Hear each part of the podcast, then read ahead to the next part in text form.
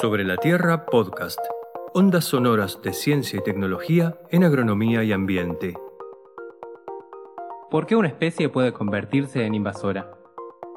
¿Cómo es que estas especies afectan la agricultura y la biodiversidad en todo el planeta? ¿De qué manera un árbol invasor dificulta la producción en campos de la región pampeana? Algunas respuestas y más preguntas en este episodio de Sobre la Tierra Podcast. Las invasiones biológicas suceden mientras hablamos, trabajamos y dormimos. Causan daños valuados en millones de dólares y ponen en riesgo numerosos ecosistemas en todo el mundo. Para entender un poco más sobre el tema, en este episodio hablamos con Pedro Tonietti, docente de la Facultad de Agronomía de la UBA e investigador del CONICET.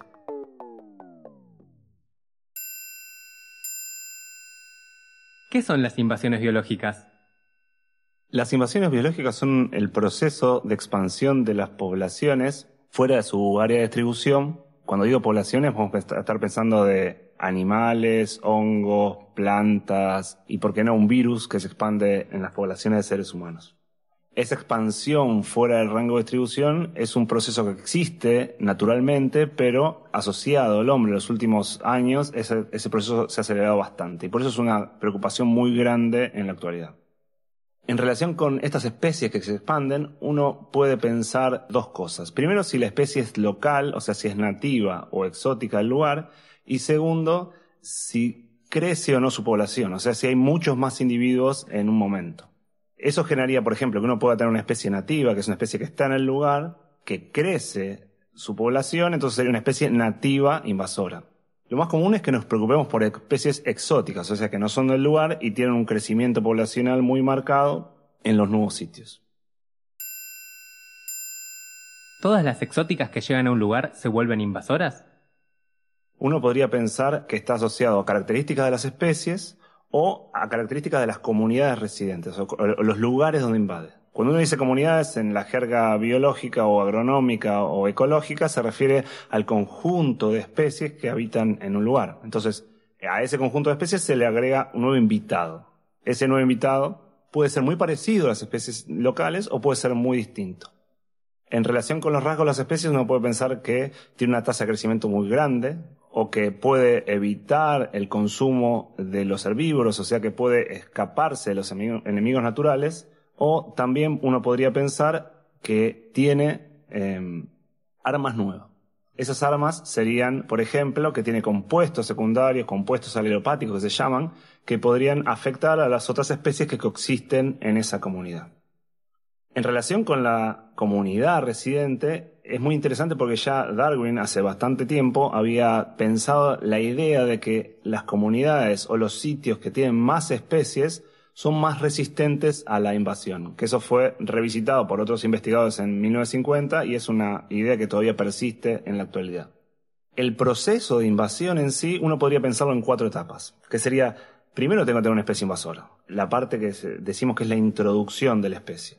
Esa introducción puede ser asociada al hombre o puede ser natural. De hecho, como contaba al principio, estos procesos de cambio en el área de distribución de las especies son frecuentes en la naturaleza.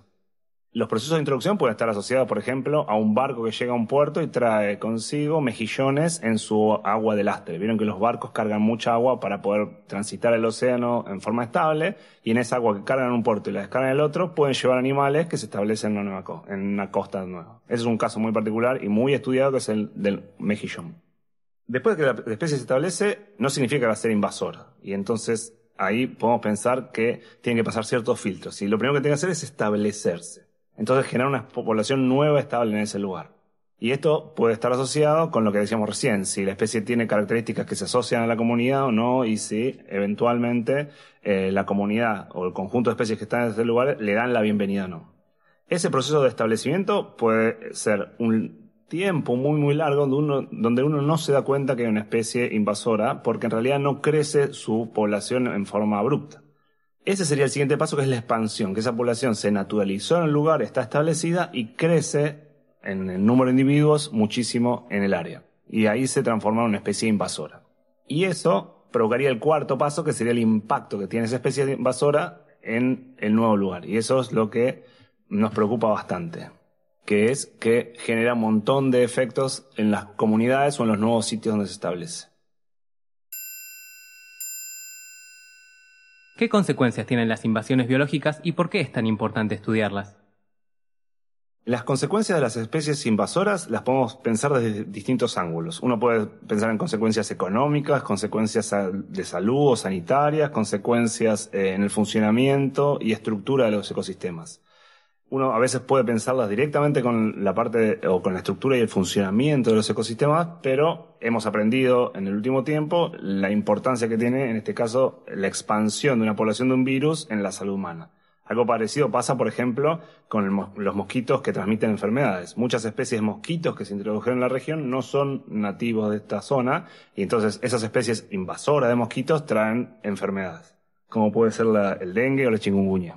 Y aumentaron mucho su densidad poblacional, que es lo que genera que tengan más contacto con el hombre. Más allá de los efectos sanitarios que los estudian muchísimo, hay costos económicos. Por ejemplo, se cuenta que en el mundo hay costos de, eh, para el control y la erradicación de especies de cerca de 2 trillones de dólares por año. Eso no es un número eh, pequeño e impacta directamente en la producción de los sistemas agropecuarios.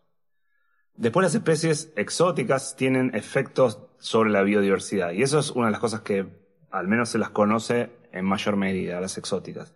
Esto significa que pueden excluir a las especies nativas y eso generaría que disminuya la biodiversidad en los ecosistemas y eso se plantea que es la segunda causa de pérdida de biodiversidad a nivel global. O sea, la primera sería el cambio en el uso de la tierra y la segunda podrían ser las invasiones biológicas. Asociado a esto, lo que genera las invasiones es un proceso de homogenización, donde antes uno tenía distintos ecosistemas o distintas eh, comunidades, como les contaba al principio, ahora uno puede tener una sola especie que cubre toda esa área. Entonces se homogenizó el sistema. Y eso tiene seguro implicancias sobre el funcionamiento. El funcionamiento le llamamos a la ocurrencia de todos esos procesos que hacen a los ecosistemas, o sea, la producción de biomasa, el ciclado de nutrientes, la estructura de las cadenas tróficas, o sea, esa foto tan famosa de un animal que se come a otro, con la presencia de una nueva especie exótica, esa estructura puede cambiar y así su funcionamiento hay ejemplos donde la invasión de especies de pastos cambia el régimen de fuego. Y ese cambio en el régimen de fuego hace que las especies de árboles no puedan establecerse y entonces lo que era una sabana o un bosque puede transformarse en un pastizal. Y una cosa interesante es que uno puede tener efectos de cascada, donde uno tiene una especie invasora que permite la entrada o facilita la entrada de otras especies invasoras. Y entonces eso multiplica los posibles cambios que van a ocurrir en un ecosistema.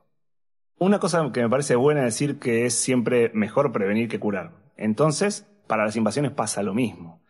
Es mucho mejor estar atento a la entrada de especies exóticas que tener que controlarla cuando ya se estableció, se expandió y tuvo un impacto.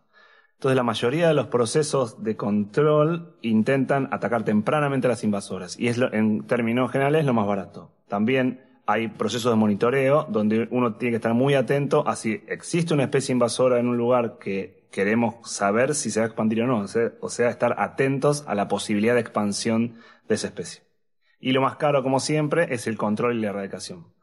Hay un caso interesante en Australia que es Gleditsia, que es una especie que invade en Argentina también, invadía en los 70s y los 80s y tempranamente la atacaron y erradicaron a todos los árboles del país. Se tomaron el trabajo de ir casa por casa y sacar a todos los arbolitos, porque esa especie fue introducida como ornamental.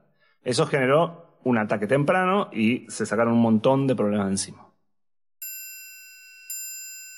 ¿Nos puedes contar algún caso que hayas investigado? Un caso que, eh, que venimos investigando hace bastante tiempo es el de acacio negro. También acacia negra, acacio negro, el nombre científico es Ledicia triacanthus. Es una especie del sur de Estados Unidos que trajeron a mediados del siglo XIX, ahí por 1850, 1860, a la Argentina como ornamental. Una linda especie para tener en el jardín. De hecho, la podemos ver en la ciudad de Buenos Aires como ornamental. Después de haber sido introducida, se expandió fuertemente, primero en la provincia de Buenos Aires, pero ocupa también ecosistemas o comunidades en Córdoba, en Tucumán, en Entre Ríos, en Santa Fe. De hecho, ustedes la pueden ver cuando van al aeropuerto de Seiza, cuando agarran la ruta 205 para Los, o cuando toman cualquier ruta cerca de Buenos Aires que es más conspicua. La ven al costado de los caminos y se caracteriza porque tiene una chaucha marrón muy grande eh, en otoño. Esta especie, como les dije, invade pastizales como en Buenos Aires, invade sistemas serranos como en Córdoba e invade bosques húmedos como en Tucumán. Así que parece ser una especie bastante plástica en términos de los posibles ambientes que ocupa. En cualquiera de los ambientes que ocupa, cambia fuertemente la estructura de la comunidad o del eh, ecosistema. En la provincia de Buenos Aires, la invasión de Gledicia en los pastizales es muy conspicua porque baja la productividad forrajera. Pero lo que también encontramos es que invade sistemas agrícolas, o sea, los cultivos de maíz y soja que están establecidos en la región pampeana también son susceptibles de ser invadidos por esta especie. Otra de las consecuencias que está estudiada, por ejemplo, es que cuando invade cerca de los arroyos y los ríos, cambia la dinámica de la luz y eso genera cambios en el ecosistema acuático. O sea, no solamente impacta a los ecosistemas terrestres, sino que también impacta a los ecosistemas acuáticos a través de cambios en el ambiente. Y, ¿por qué no? Los camioneros se enojan muchísimo cuando van por la ruta o por los caminos de tierra que son cerrados por esta especie y entonces rompen las lonas. O sea que tiene costos productivos, tiene costos ecosistémicos y tiene costos eh, económicos para las eh, empresas.